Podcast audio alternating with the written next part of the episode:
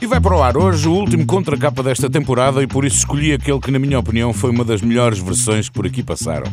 Na verdade, não vamos ouvir o original e uma versão, mas sim uma versão com o cantor original. Fragile é uma canção de Sting, editada em 1987 no álbum Nothing Like the Sun. Esta canção é uma homenagem a um engenheiro civil americano morto pelos rebeldes da Nicarágua.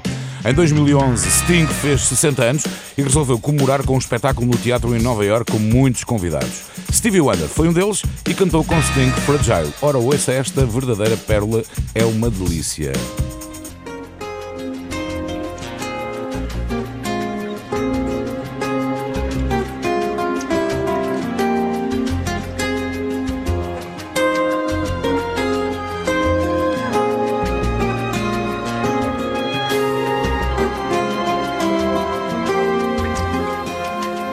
blood will flow.